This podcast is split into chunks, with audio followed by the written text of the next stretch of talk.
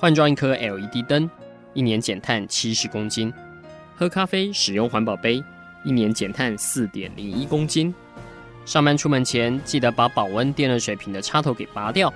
一年减碳一百五十七公斤。面对气候战役，对抗地球暖化，可以是个人的事，更需要政府及企业的参与。台达电子文教基金会邀您一同寻找既能提升生活品质，并可大幅提高能源使用效率的提案。欢迎收听《气候战役在台湾》。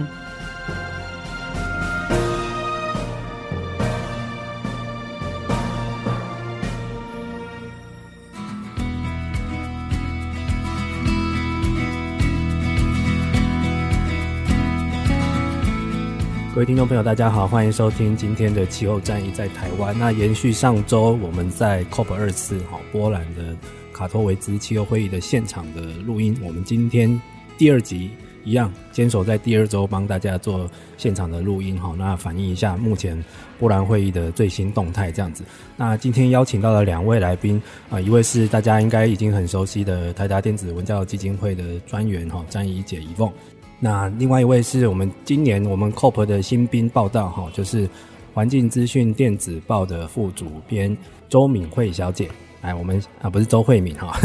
是周敏慧小姐。了，我们请两位跟大家打个招呼。各位听众，大家好，大家好。那我们今天两位呢，这次来到 COP 都有不同的任务哈。那各位听众，我们这一集是在 COP 的会议的现场在录音的哈，所以如果您在收听的时候发觉有有一些背景音啊，有一些。杂音之类，这是很正常的，因为我们现在就坐在 COP 的摊位区这边哈。那我们现在请教一下敏慧哈，哎，敏慧今年是第一年来参加 COP 哈。那请问一下，你这个来这样跑了一个多礼拜下来，目前一个初步的感想是怎么样？嗯，大家好，我是敏慧。那我今年很高兴可以第一次来参加 COP 这个这个国际的活动。那我其实我是只来了一个礼拜。就是第呃第二周的会议的议程，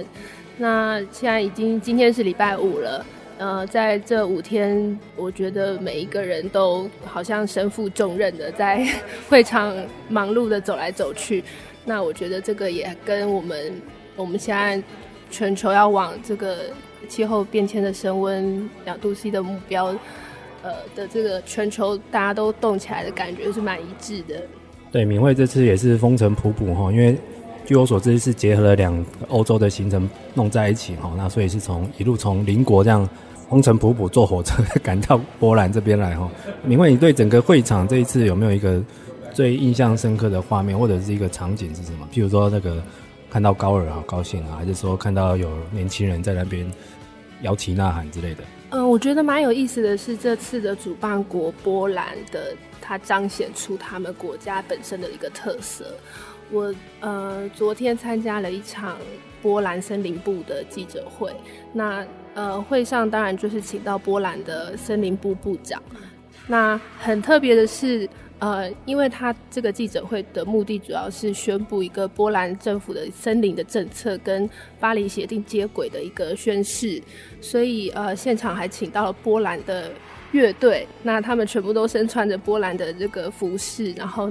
呃，带着他们的乐器，然后进进场演演奏，那我觉得呃蛮不一样的。对哈，其实这一次波兰的那个，其实他们在国家馆就可以看到这个有意要主打这个森林啊，跟这个木头风格的这种企图哈。大家之后随后可以关注一下我们低碳生活部落格，我们会有一些现场的照片的释出哈。波兰这一次进去就很像到了一个什么类似建材家具展那种感觉，到处都是直条条的木头这样。那比较特别的是。波兰国家馆旁边就是这个主办城市哈卡托维兹的一个城市馆哈，它它蛮特别的，它竟然主打好多煤炭产品哦。明慧有看到这个吗？有，我有注意到。因为它不只是因为这个地方其实就是卡托维兹以前就被号称为是一个波兰的煤炭城这样子哦，那旁边还有一个那个旧的煤炭的那个遗址，现在变成有点像一个文创的展览区域这样，乍看之下跟我们台北的什么华山其实有点类似哈，那。但是看到他出了蛮多波兰的煤炭的周边商品，这样我看到还有类似那种摆饰啊，那种女生的那种珠宝这种东西，我看到就想说，这个到底是在歌颂还是在想要戒除煤煤煤炭的这样子？好，那我们现在问一下那个怡凤哈，怡凤已经是 COP 的老鸟了哈，已经今年是第五年来了哈。那看到影会有没有让你想到当年第一次造访 COP 的那种回忆？哦，那当然有啊，因为在 COP 其实它不只是谈判发生，它周遭还有很多各种不同的会议，包含国家馆啊，然后还有呃一大堆有的没有的表演之类的。所以其实当然第一次来都是呃会觉得说没有办法 catch 到所有的事情，然后会有一点慌张这样。所以我觉得蛮敏慧也蛮厉害的，就感觉第一次来来一周，然后但也都是蛮上手的，嗯。对，那关于这届那个 COP 二四的讯息，也欢迎大家关注我们低碳生活部落格的文章，还有环境资讯电子报。我们这次有联合刊登蛮多的文章，那就是由敏慧来执笔这样子。那呃相关的讯息，其实我们低碳的脸书上也发了很多哈，包括像这次以凤又主持了一场 side event 哈编会，然后又去受邀参加慈济的记者会，谈一下台达的一些作为这样子哈。所以他自筹说已经。五年前跟五年后比，怎么现在脸上都是倦容？感觉今年的这个 loading 真的很重哦。而且当时五年前是个热血青年嘛，哈，是是在退可哦，就是我们上一集采访的那些热血青年们，现在变成一个企业的战将哦。这段过程是不是很艰辛啊？我觉得人生当中有多少个五年呢？的确是啦，对，但只是，呃，我觉得这过程是好的，因为其实我这次来有一个非常感动的一件事情是，呃，五年前我们也是在波兰，那时候是在华沙，那时候我在的组织是呃 Young NGO Organization，那。简称就是 YOUNGO 嘛，当时跟非常多国际青年一起 co-work，然后今天再来到这个会场，我真的看到这些国际青年，有的嘛变成谈判代表，真的是代表一个国家站在那个谈判台上、谈判桌上，那有的嘛就变成了呃不同国际非常知名的 NGO 里面的可能 policy tracker 啊。然后你就会觉得，哎，五年过后，其实大家还在同一条船上，就会觉得很感动。所以就是中间的确有很多的呃转变跟训练，然后还有很多苦楚。可是我觉得，就是看到大家都还在这个场域，你就觉得，嗯，这个是很值得的。对哈、这个感觉刚刚以峰这段话背景要那个配一下那个人生短短几个秋，这个这个最近很红的一首歌哈、那其实。也的确是这五年来，这个见证了国际气候谈判它整个这个演进的幅度是啊、我个人觉得是蛮出乎大家意料的。因为本本来以为是到二零一五年那一次是一个呃民间的各种势力的大集结的一个成功嘛，哈，因为出现了巴黎协定，大家都乐得蛮开心的。想不到这三年后又急转直下，到了今年波兰又完全是不同的局面这样子哈。那各位听众朋友，请先稍休息一下，我们待会就马上来切入正题，就是看看。今年的这个会议目前的一个整个走向跟有可能产出的结果是什么？那然后呢，台湾最重要的就是每年在 COP 都会被评鉴的一次，今年台湾的表现怎样？我们待会来听分享。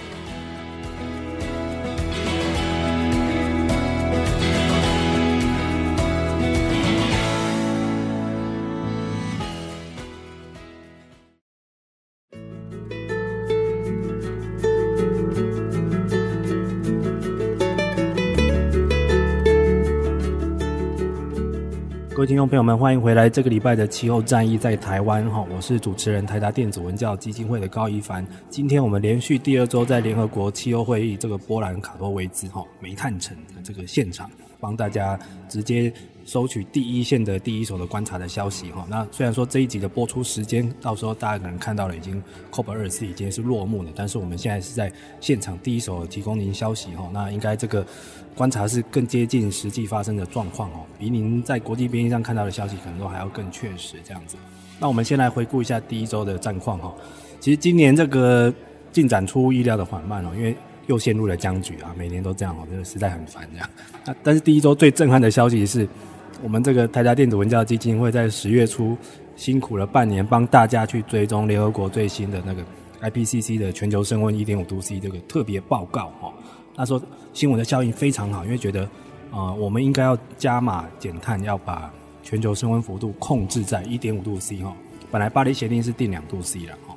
但是想不到上一个礼拜就是第一周哈，这份报告在这个正式的大会竟然没有被承认哦。我们来请以峰来帮大家还原一下真相，到底是狼喜上台不这样？是谁在反对呢？为什么之前不是觉得这是众所瞩目的？怎么竟然会有人要反对呢？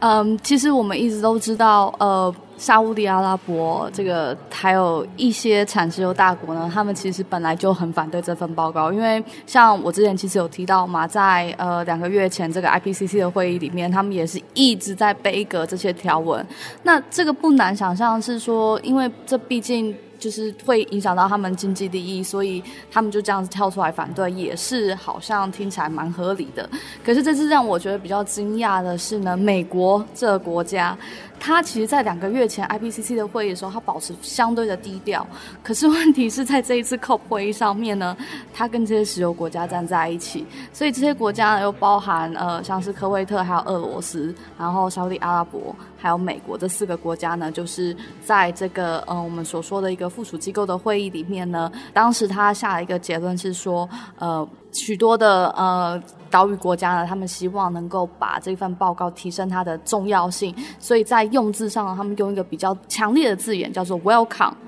但是呢，呃，这些四个国家呢，他们就反对，他们觉得说，我们今天只要 take note，take note 是什么意思？就是哦，我们只注意到这件事情，但我们不一定要把这件事情就是放入在我们之后谈判跟行动的一个准则里面。对，这个是变成是 COP 二是第一周最重要的一个消息哈，反而不是什么会议程序的进展哦。大家也觉得从这方面就可以看到这一届的谈判有多么的艰困这样子。那其实以峰刚讲的那四个产油大国哈，就是呃美国啦，还有沙乌地阿拉伯啊、科威特，还有加俄罗斯。这个在网络上的评论有人说他们是这个 产油国的雪盟四兄弟，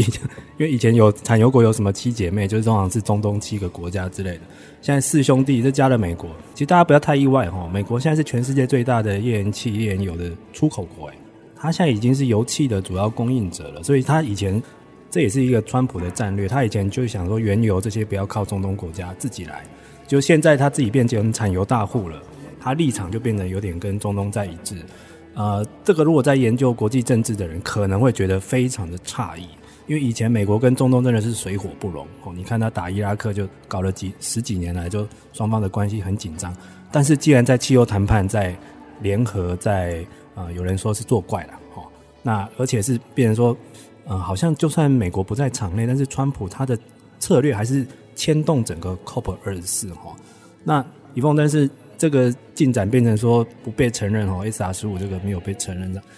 国际的环保团体跟这个气候社群是不是现在觉得相当的气馁呢？所以有点觉得这个第二周也不会太乐观。其实我们真的是普遍来看的话，大家都觉得不大乐观。那但是必须讲，因为现在整个谈判还没有截止，所以谁都不能保证说到底最后会发生什么事。也许一 SR 一点五它可能会被救回来，但假设它没有办法被救回来的话，那会有一个结果是这样子的一个呃会议的项目呢会被延到可能明年在波昂可能年终的会议的时候会再被讨论。那我们知道，其实国际政治它是时时都在变动的。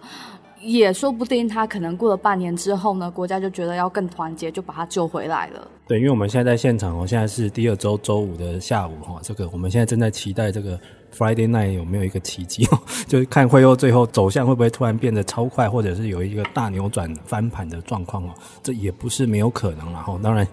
有人在现场要随时保持希望哈，不然真的会很沮丧这样。好，那我们来现在来问一下敏慧，因为每年这个 COP 气候会议的时候，台湾最 care 的一条新闻，通常就是一个 German Watch 哈，这个德国看守协会，它会发布了一个 CCPI 的这个评鉴指标哈，就是呃气候评鉴的这个全球的排行榜哈。那敏慧先跟我们讲一下台湾今年的表现怎么样？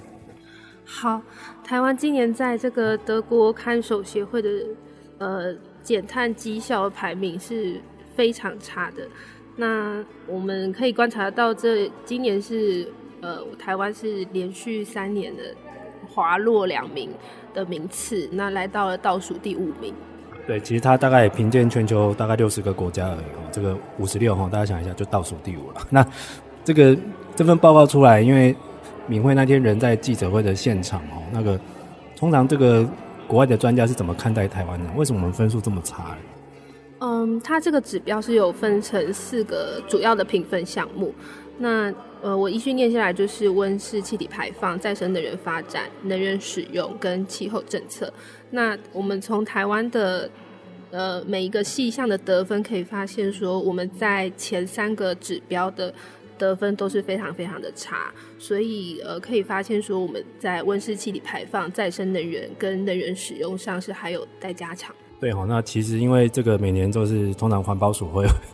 会为这个评鉴非常非常的那个紧张哈，不晓得今年成绩又怎样，但是出现来是连续三年每年都倒退两名这样子，现在好像只有韩国会当我们的垫背哈，因为 韩国竟然比我们还差哈，这个通常台湾这有人在脸书上下了一个评论叫这次终于赢韩国哈，但是这个排行榜赢韩国真的没什么好好光荣的了哈，那敏慧这一次这个。其实你是风尘仆仆，第二周赶来，马上当天就参加那个会议，在那个记者会发表会上，是不是也有很多台湾的一些专家，甚至于官员就 stand by 在那边了，准备要跟这个智库去做澄清之类的？嗯，其实当天在记者会现场，并没有呃台湾的代表来提问，对，但是呃我们可以发现说，这个报告的结果其实。呃，蛮早就 被偷偷泄露出来，所以呃，我们可以发现说，台湾的官员，包括像环保署，其实他们都是非常积极的在看待这份报告，然后也立即的做出回应。不过很有趣的就是，呃，因为这个指标它是每跟每个国家的政策密切相关，那也会呃跟。该国的一些呃学者或者研究者呃联系，要请他们做评分。那台湾部分的学者就是台大大气系教授许光荣，那他是认为说我们台湾在这个表现上面的后段班的结果是可以预见的。那怎么说呢？就是因为台湾本来就是人均碳排量高的一个国家，所以这个。呃，等于说我们先天的体质就不是非常好，那再加上说这个指标它的呃评分看的数据呢是二零一六年的数据，那那时候我们呃这个徐徐光荣老师他认为说我我们在呃能源使用啦，或是等于说再生能源的发展上，其实是还在起步的阶段，那他对于得到这样的结果，他是并不意外。对，那其实。这个国际的评鉴我们也只能接受了哈，因为毕竟他们是采用这个 IEA 哈二零一六年的全球的数据去调查，那现在全球的大方向就非常清楚了，火力不管是煤炭还是油气这种都要减少，然后再生能源一定要增加，所以你只要是背道而驰，他们就分数不会给你。不会给你什么好脸色了哈。那到时候我觉得台湾在气候政策这方面真的要急起直追，这样子，你起码数据一下冲不到没关系，但是你的政策脉络要让人家看到，就是我是很有诚意的。而且这个数啊，气候政策这一项它是有评分到今年嘛，哈，所以它这个是比较有最新的进展，比较能够为现在的政府来做一些加分的动作了哈。那其实呃，每年这个评鉴大家都精神很紧张，官员很紧张，然后。媒体也在赶着抢新闻，然后民众看的也都觉得啊，怎么输人家很多，就是有一种这样子的群体的那种很悲观的氛围。但是我觉得真的不用太太在意，因为那个人家的评鉴也是一个客观的指标啦，真的是要在意我们台湾到底在减碳跟推广绿能上到底有没有真正在做好哈，还是我们的政策是乱七八糟哈？我就在想说，你看我们今年二零一八是评二零一六，我们如果再退两年哈，二零二零再评二零一八，到时候国际。评鉴单位又看说，哎，你怎么今年那个收购再生能源的价格突然给人家大跌？到时候这个账又要延到后面去算哈，这个都要小，当局要小心了哈。好，那我们在这边先休息一下，下一段我们再来看看说，这次两位在会场上有没有发现什么样有趣的议题？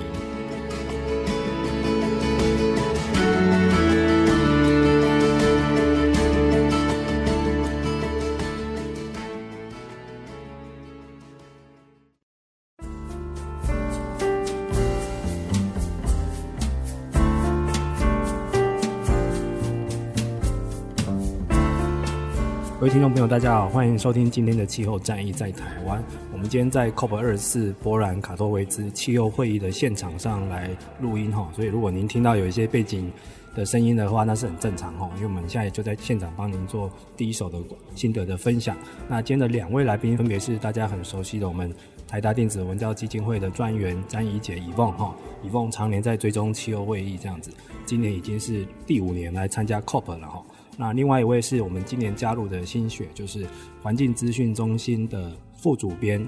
周敏慧小姐哈，我们都很喜欢叫她周慧敏这样子，因为这个大家好像蛮好记，我改一下就可以了哈。那其实敏慧今年是第一次来 COP，那也这一次在帮我们做联合刊载文章的，呃，上面是加了很多他的一些新的创意哈，还有一些他的贡献。敏慧，你这次来有没有一些发现，有一些蛮不错的话题可以介绍给各位听众朋友的？话题当然都是一开始先围绕在台湾，比方说呃台湾的减碳绩效指标啦，或是台湾的风险指数排名，这当然都是大家最关心的。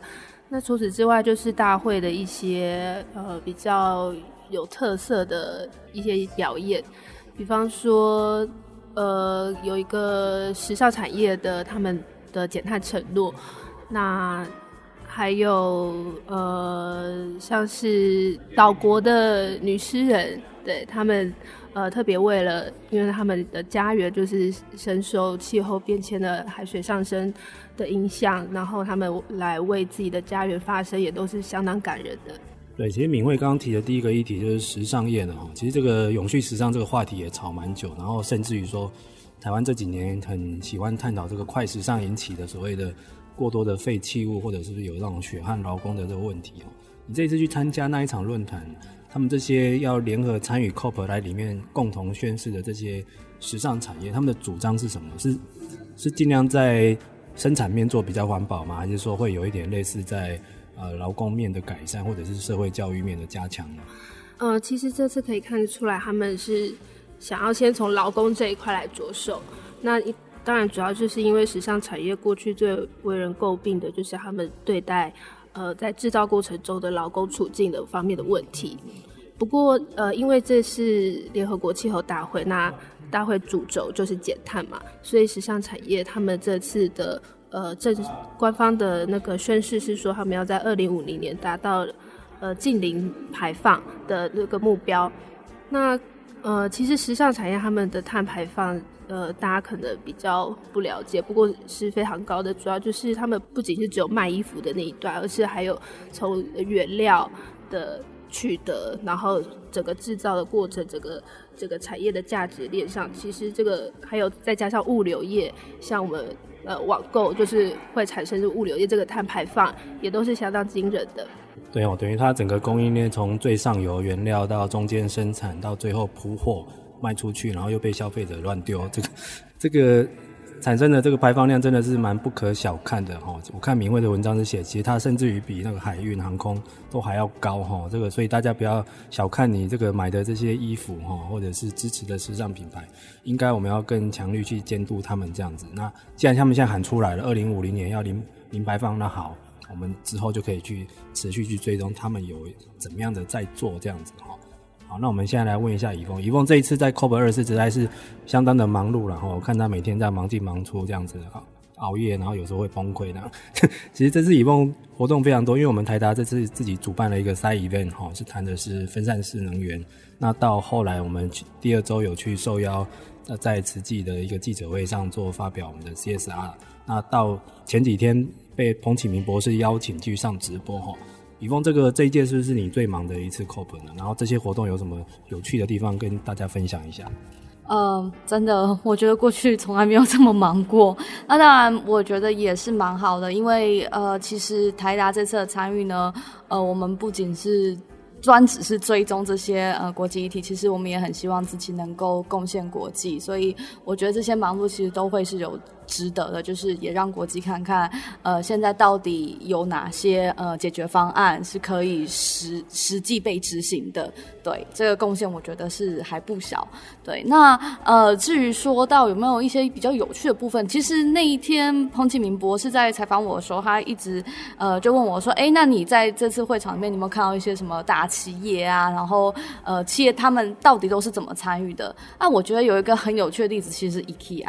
我们其实，在会场 到处都可以见到 IKEA 的这个呃。不管是桌子啊、椅子啊、休息的地方，然后你就觉得哇，这真是充满了宜室宜家风格。对，那呃，我觉得 IKEA 其实在这个呃做呃环境保护跟永续上面，一直来都是一个很好模范生。那包含他们其实也都喊出了他们自己要呃百分之百绿能啊，然后也要求他们供应链去做这件事。可是他们这次呢，主张了一件事情，打了一个口号是 Climate Action from 然后就是他想要呼吁的是呢，你。应该要从呃自己身边做起，就是在家里呢就要开始实践这些呃气候行动。虽然我不太确定他用这样子的一个呃语言来形塑这个呃价值，是不是希望让更多的消费者去买他的东西？但我觉得这算是呃过去 IKEA 他在一直强调他自己气候行动里面所缺乏的一个呃论述。对，其实这一次真的，IKEA 是一个大会的赞助商哦。大家不要以为这个联合国的活动没有赞助商哦。我去那个他们的国家馆有一区，就是 IPCC 区，就看到了总共大概这次有八九家的官方合作厂商哦，包括像大家常吃的这个巧克力，这个 Mars 哈，火星就是 MM 巧克力，还有包括像微软这种很大的哈。那其实这种联合国这个。气候会议也是企业趁机来表现自己的一个气候主张跟一个减碳绩效的时候哈，所以这次其实呃，我觉得这里反映到一个事实，就是现在比较是减碳可能是共识，所以我们现在需要的是行动方案这样子，所以这也是为什么我们台达在 Side Event 要主讲这个分散式能源哈，跟这个日本的一个呃再生能源推广协会来做一个合作这样。宜丰要不要跟我们大家透露一下这个合办这个 Side Event 的过程是不是？蛮曲折的，然后这个对方对于我们定调的这个分散式能源是觉得很诧异呢，还是觉得很创新？嗯，我我不会说曲折啦，我觉得是一个很好的机会，然后是真的出乎意料之外。因为其实当时在申请这个呃官方的周边会的时候，其实我们也找了很多不同的组织。那跟日本这个呃再生能源组织呢合并，其实是在大概呃 deadline 的在最后几个小时之前，所以非常非常惊险。那后来呢，也因为有这样子的一个呃国际的连接，我们还有幸可以邀到，就是像美国绿建筑协会，还有就。是这个 C40 的 C40 就是一个呃，它大概全球的呃，如果说你说那种大城市，像伦敦啊、呃纽约啊这几个大城市，他们其实就是当初创立 C40 的成员这样。所以呢，他其实在强调是说城市要怎么去呃。领导这些气候行动。那我们这几个讲者呢，就就在这个场域上面，就是讨论说，那我们要怎么样让呃城市的能源韧性跟能源转型能够更顺利的进行？啊，当然。台达提出的分散式能源，其实没有让其他的呃，就是单位觉得非常压抑，他们反而觉得说，哎，这个其实很正常，因为这就是以后的趋势啊。因为像绿建筑，美国绿建筑协会，他们就提出说，呃，他们接下来其实要发展一个东西叫做 Grid Optimum，什么意思？它其实就是讲说，当今天建筑呢有自己的太阳能板，或是有自己的其他系统的时候，它可以变成一个发电方，那它可能呢就可以帮助这整个呃电网呢。进行调度，或者是参与虚量反应，那它将来呢就会把这个变成一个评估，变甚至变成一个标准。对哈，所以其实呃，这个在这边跟大家透露一个小小秘辛哈，就是我们在那场编会的时候，在主讲的时候哈，其实下午的时间，我们执行版执行长讲到一半的时候，现场还真的跳电哈，就是就是。然后他马上接说：“这个你看吧，我们的能源真的很需要韧性，因为所谓的分散式能源，除了是节能减碳之外，它包括一种能源民主去中央化的这种趋势，还有就是真的以后我们的韧性就要靠这方面来建立。大家想到台湾去年八一五大停电，应该是余悸犹存。那那时候如果你家有自主能源或者是有储能设施，这个变说你也不只是只是要用绿能来赚钱而已，是为了自己的供电的稳定度哈。”其实这方面的解方也是我们泰达这一次在 COP 二四的提出的一个主要的主张，这样子。好，那各位听众，我们先休息一下，待会最后一段我们来聊一下 COP 二四最后可能会走出什么样的结尾呢？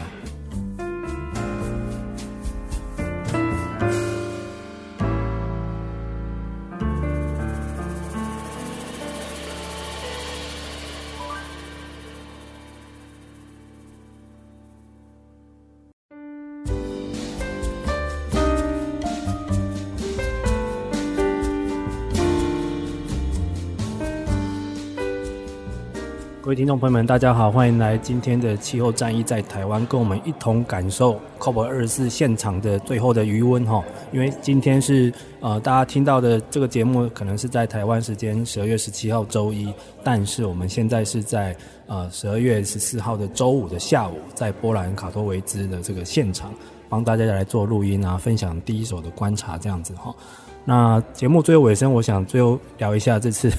其实这次大会我听了几场这个 side event 或者是一些研讨会哦，通常这个开场白都是有两段都是很制式的，第一段就是联合国最近发表了那个全球升温一点五度 C 这个报告，就大家会讲说，我们现在有一个新的权威的报告在这边，所以大家要努力减碳这样子哈。那第二个共同的开场白的话题就是说。啊，大家聊一聊这个最近法国发生的黄背心的这个抗争的运动哈。那直到这一周哈，其实已经闹了一个月了哈。啊，其实它是大概十一月十七号那个中旬那时候开始的。那现在已经到十二月中了哈。那预计这个周末还会在法国要重新集结哈，就表示哦，这个这个运动越演越烈这样子。宜丰这次有没有感受到现场的确很多周边话题都围绕在一些其他都不在波兰呢？好像。法国的黄背心跟这个英国的脱欧，这一次也大家都常常会聊，对不对？除了这两个之外，其实还有德国的这个反煤炭运动，对，所以其实，呃，我觉得有一个很明显的差距，跟去年相比是。呃，去年我们这个首长会议的时候，还有梅克跟马克宏来两个人手牵手说啊，对我们那个美国退出了，但是 EU 还在，我们这个 EU 要来呃领导这个气候的呃整个行动，这样子，就今年的谁都没有来。我们的确在今年的呃首长会议有看到一些总统，就是最高首长来，但其实都是一些岛国的呃总统这样子。对啊，所以其实呃氛围的确是呃差异非常大，然后我们也可以知道是说呃欧盟它现在其实真的自顾不暇，然后常常为自己家里的事情呢都忙得一团乱，可能好像也没有办法顾及这次的气候谈判。对，其实这一次就是呃整个大会走向很明显的成立一个叫做权力真空，就是一个领导阶层这边这次过去常见到的几个那个 leader 大概这次都缺席了，或者是。自顾不暇哈，像这个法国的马克龙就不用讲了。现在已经有人觉得这应该是他任期内最大的一次危机，能不能化解还真的不知道。这样，那德国的梅克尔是已经要退出他的卸任他的党魁了，所以接下来权力就交接了这样子。所以去年联手 hold 住 COP 二三的两个领袖都不见了哈。那不要提这个美国已经缺席两年了哈，这个川普不要来乱就已经阿弥陀佛了哈，也最好不要来会场了。那还有就是。包括像英国的脱欧哈，我看了一篇报道是说，英国的这个谈判代表哈，其实他们国内现在在闹说要不要罢免首相这样，然后呃脱欧脱欧对其实对这个欧盟整个减碳是一个很大的很大的变数，所以他其实非常迟，迟到第二周的礼拜四才准备要来波兰开会，所以你可以看他最后可以开开出什么结论，他前面都没参与到，因为他自己家已经火在烧了哈，已经受不了了，所以这一次。最后，如果他的没有任何的一些比较实质性的进展，那这个巴黎协定的这个规则手册有可能真的会 delay 到明年才能去生出来这样子哈。那这个结果也是我们不乐见的哈。那不过我们现在录音的时间是礼拜五的下午，我们最后期待有 Friday 的最后的 miracle 可以出现哈。希望这次可以大逆转这样哦，逆转胜这样子套一句那个台湾很喜欢讲的话那样。诶，那敏慧这次除了刚提到的一些像。台湾的减碳成绩的表现，还有像永续时尚这些议题之外，你这次还有没有特别关注什么样的议题呢？有，这次呃还有关心那个农业的议题，因为其实农业这个题目在历年来的气候大会完全都是被忽略的一块，所以呃今年当然也不例外。那但是呃可以今年可以看到是说有一些。呃，在倡议团体，不管是 NGO 啊，或者是呃科学家的组织，或是呃，或是甚至跟联合国有呃有关系的一些妇协组织，他们都呃非常积极的在举办农业相关的会议。那所以我去参加了几场。那在呃呃参加过程中，可以听到他们也是表达出呃这种被大会忽视的一种 氛围。他们说，呃，农业是 the forgotten forgotten solution。那其实他们也提出一个呃呼吁，就是说，其实吃在呃解决气候变迁问题上，其实每个人都是责任，因为每个人都呃每一天都要吃。那其实吃我们也可以呃用很聪明的办法呢来来吃，然后呢解呃在过程中可以呃把呃大气中的二氧化碳储存在土壤里面，这是他们所提出来比较。呃，就是希望他们日后继续推行的部分。不过，呃，也可以看得出他们的呃比较没有着力点，就是说他们甚至还在讨论说要如何把这个土壤的议题或是这个吃的议题放到各个国家的 NDC，也就是他们国家自主减碳目标里面。他们还在请大各位与会者来集思广益，所以呃，各位读者如果呃听众如果有一些办法的话，也可以提交给他们。对，其实我记得我参加了一场编会，也不止一场，好像两场，他都有在现场发那个问卷，在调查说你赞不赞成结合这个减碳碳捕捉或者是土地利用方式的生质燃料的这样子的计划，或者是造林。因为这一次这个联合国发表的这个全球升温一点五度 C 报告里面有重新 highlight 这个结合土地利用的生质能。这样的东西，所以感觉到农业或者是土地利用，甚至于说大家以前已经被忽略的造林、生质燃料，这个未来有可能是重新被浮上水面的一个减碳的武器哈。所以应该相关的团体都想要趁这个机会再重新强调去呼吁一下这样子。那这个敏慧这篇文章其实现在还在生啊哈，所以大家应该下周就会看到这样哈。我没有要催你稿的意思哈，敏慧要再继续再思考一下这样子。好，那我们节目最后一段要请一一凤来发表一下。那个参加了这么多年的 COP，你大概觉得今年的 COP 二十四的结局会是什么？今年 COP 二十四的结局，哇，真的很难讲。可是，其实我个人觉得，呃。它不一定会有一个很大的产出，但我们还是希望巴黎协定能够它的这个规则手册能够尽量的快点落实。但假设没有办法的话，我觉得它接下来可能也会呃分批在明年的可能年中的在蹦的呃会议，或者是甚至拖到明年的 COP 大会。但我觉得，当然我们每年其实都一直在讲说，呃，这个气候行动呢刻不容缓，我们没有办法。就是再继续这样子等待谈判结果出来，所以我觉得，呃，现在必须要形成一种氛围，而我们也看到这种氛围是真的有在慢慢形成，是，呃，可能谈判这种不顺利，那我们是不是可能这些企业啊、地方政府啊，或者是个人呢，就要开始起来做一些实践，做更多的事情来弥补这个呃国家 谈判代表他们可能会落下了这样子一个很大的缺口。对，其实现在以梦讲的是一个，虽然说无奈，但是也是个最后必要。有时候这个气候行动是不能全部操在政府的手上，我们这个人民或者是企业或者是握有各种解决方案的单位，必须要合作，主动去推动它，不要等政府去等这样子。因为我们在这一阵子连续在发表 COP 二十四的文章哈，就是啊，通常下面会有一些热情网友的留言呐，那有些是来给你打气的，还有些就是来酸你的这样。我就对一则留言非常的有印象，就是。他就写说，气候会议每年开，全球排碳还是一直升啊。我这通常是有点酸言酸语，但是也表示说，对啊，这些国家来谈判的时候，各自的立场完全不同，所以有一些就是摆明要来拖延或不合作的。所以政治的谈判的确会很容易陷入僵局，只要那一年的氛围稍微有有遭奸体啊，或者是有人存心在捣蛋这样子。但是这个地方的行动跟我们企业或者是人民，或者是从各种像 IKEA 从居家着手，或者是农业从日常饮食去着手，这些是马上立即可以做的。你不用等政府今天说啊，我成立承认了巴黎协定，我们举国再来用力减碳，不用等国家去签约，或者是又会有一些 COP 二十四产出一个什么样举世震惊的一个规则手册，真的不用等了。现在也没时间等了哈。像早上我看到这个青年团体在场中在做一个。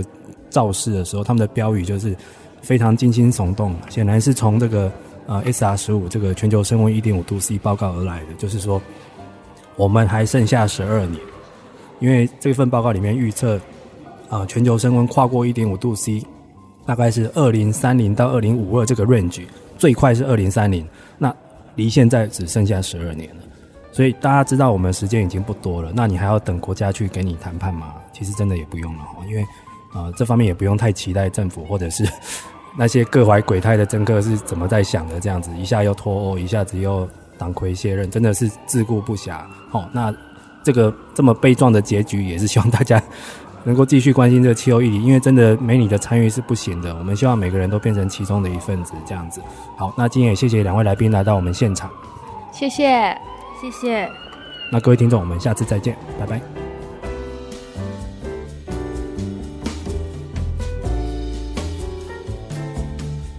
上节目由台达电子文教基金会独家赞助播出。台达电子文教基金会邀您一起环保节能爱地球。